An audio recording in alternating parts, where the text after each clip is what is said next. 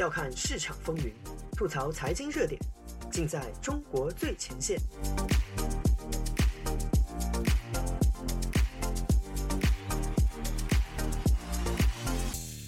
欢迎收听自由亚洲电台，这里是中国最前线，我是主持人子昭。李克强主持召开的稳住经济大盘会议是本周的绝对重点新闻，我们一起就来跟进分析一下。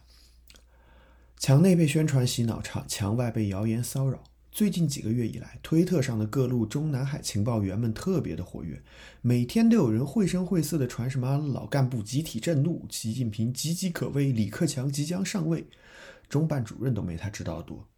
丽卡酱看你们这么热情，还不出来讲两句也不好，于是念了两句诗，苟利国家啊，抱歉串戏了。于是他就开了一个会。他还生怕他开会媒体不给报道，下面不看新闻不知道，层层传下去会议精神要走样，于是索性把他认为应该参加的人全都一次性召集起来。五月二十五号，大家一起开个视频线上会议。这次开会的人有多少呢？据中国媒体报道，这次会议通知到了中国各省市县区级别，还包括国有企业和金融公司的代表。以一个接到会议通知的地级市为例，通知要求市长、副市长、市政府秘书长、市政府副秘书长、市政府办公室其他党组成员、市级有关单位主要负责人、特邀单位负责人参加会议。而一个区级政府通知的参会者包括区政府、区政府办全体负责人、区直有关部门全主要负责人、部分区委工作机关和金融机构主要负责人、各乡镇厂办主要负责人。平均一个县级单位参会人数就超过了五十人。按全国两千多个县级单位计算啊，这次开会的人超过了十万。许多体制中人都表示，这种横向到边、纵向到底的大会，自己的记忆中还从未有过。这次会议其实仅仅是五月二十三日国务院常务会议的传达大会。在中国，向来是大事开小会，小事开大会，这种大会都是拿来传达既定的方针政策的。但这次大会不仅天降伟人没有出席，十万人里居然没有一个党委书记参加，难怪让墙外的许多人兴奋不已。许多人将这次大会跟整整六十年前那次召集全国县委书记听毛泽东自我批评的七千人大会相提并论。但我们从会议内容来看，仅仅涉及经济领域，而且每个人开篇都还要感谢一番天降伟人的英明领导啊，虽然听起来可能会有种阴阳怪气的感觉。大家连一句正面批评现行经济政策的提法都没有，解决方案也只可能是各种头痛医脚、头脚痛医脚解决方案的汇编。利卡将啊不说是李中堂一向喜欢还给敌对势力提供炮弹，上次的六亿人月入一千被念到现在，这次则是二季度经济增长能保持正的就不错了，比起官方途径的各种稳中向好，算是相当打脸。他老人家刚上台的时候，有个很有名的克强经济学指标，就是不要看统计局数字，只看发电量、信贷发放量、货物运输量。而这次他直言不讳地说，这三项指标都在下降。各大机构的分析师普遍预测，中国经济二季度增长就在零上下，全年能保四争五就不错了。跟利卡将自己定的五点五乃至野生国师们的六点八这类神奇数字相差甚远。公开承认形势很坏不是坏事。除了宣传上有点吃亏，但这次会议后好几天了，上证指数也就意思性的涨了一个点。可以看到，大家对这个会到底能真正解决什么问题，其实内心还是观望态度。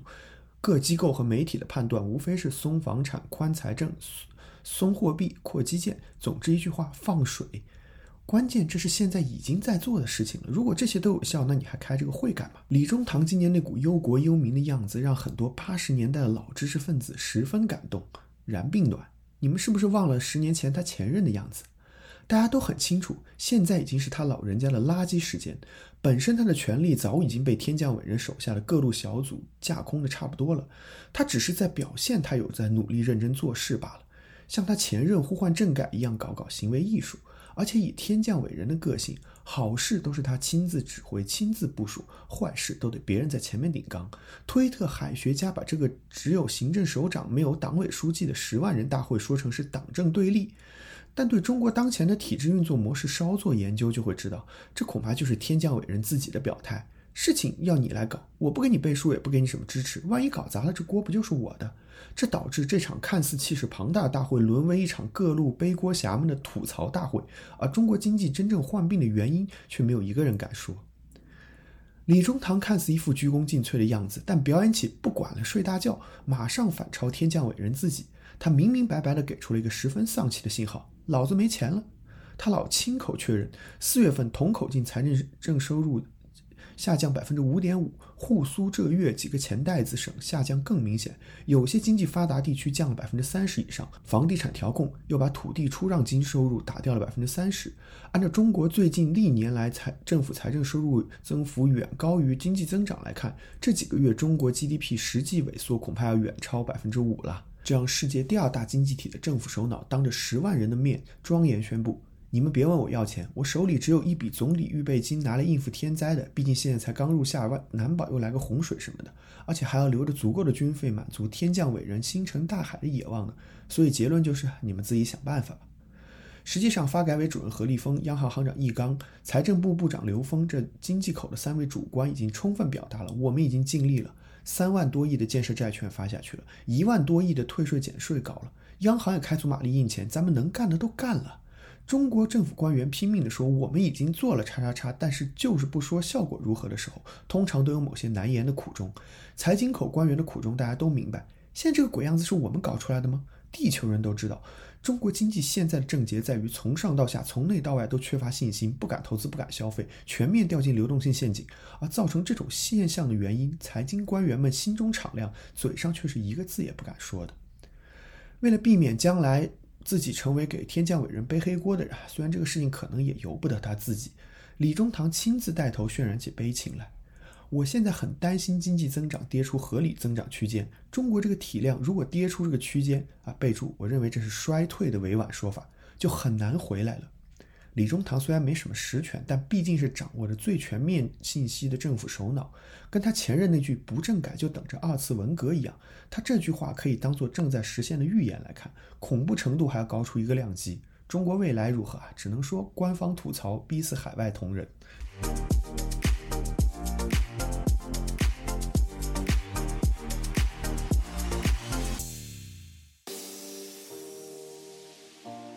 用财经视角。剖析热点中的深层逻辑，嬉笑怒骂间把握喧嚣下的中国脉动，内容相当靠谱，形式绝不严肃。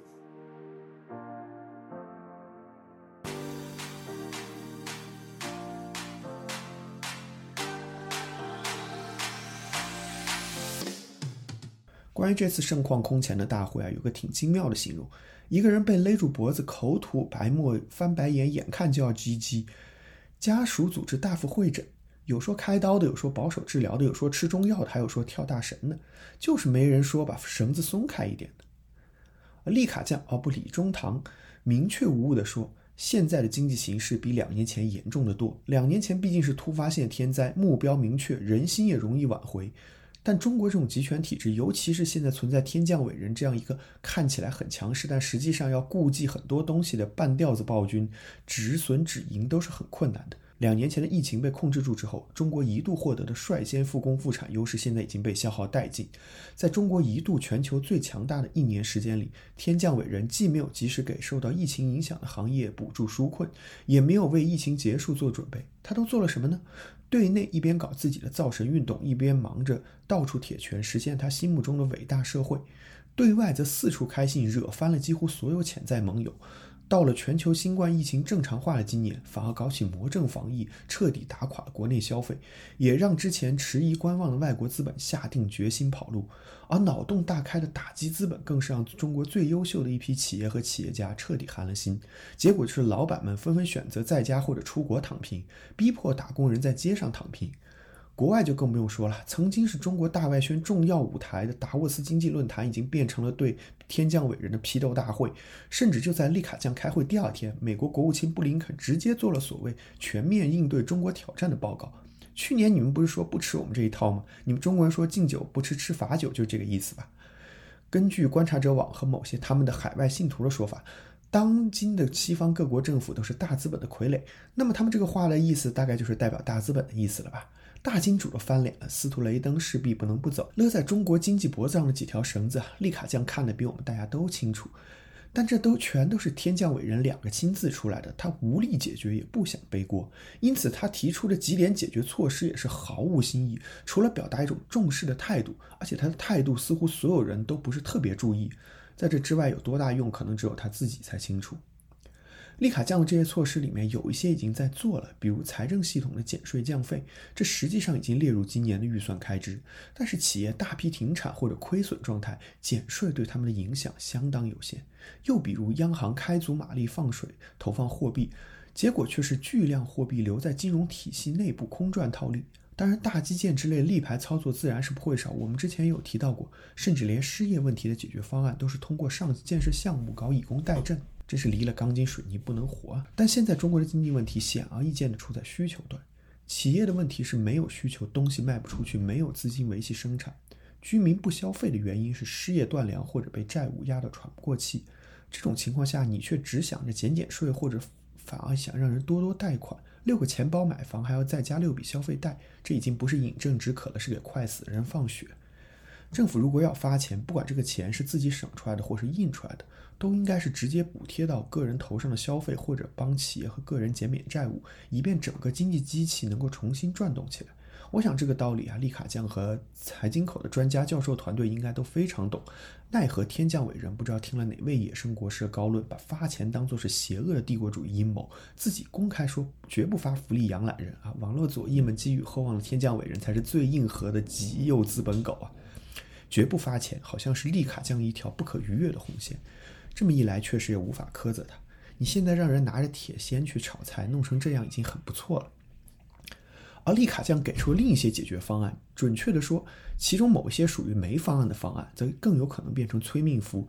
比如，央行系统公开提出要财政赤字货币化，也就是政府缺钱就找央行印。这倒是验证了我上期节目的说法：央行作为最后的职业官僚堡垒也投降了。有点历史知识的人就会想到金圆券什么的。当然，总有懂王会说啊，你看西方国家疫情后不也印了好多钱？我们之前没怎么印，现在印一点也不会像他们一样通货膨胀。可是不要忘了，别的国家印钱是为了给国民按人头发钱，放水带来的好处被大家分享，穷人可能得益更多。物价在涨，但中下层工资涨更快。当然，这也造成了西方国家通胀率降下来的速度必然会比较缓慢。而你货币化的财政赤字是拿去给体制内发工资。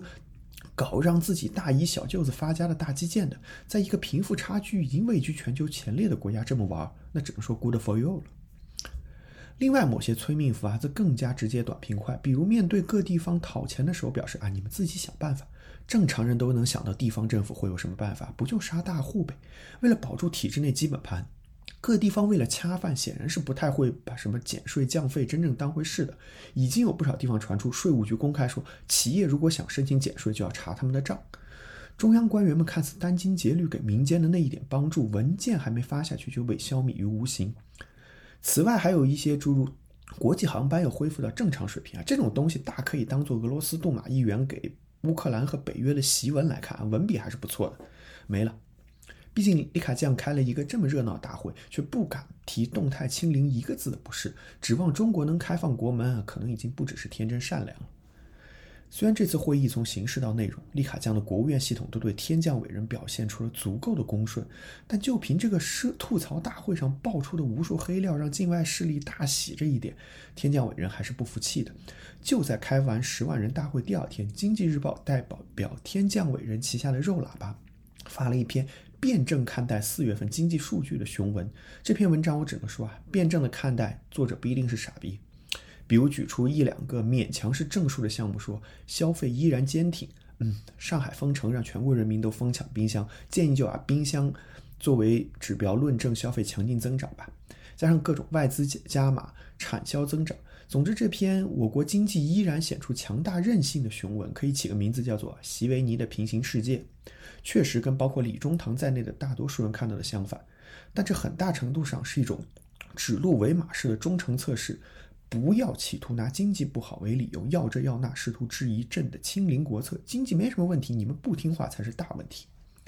与那些急着看中共大内斗的中南海小道消息家不同啊，我觉得这篇最高指示和十万人大会其实传达的消息是类似的。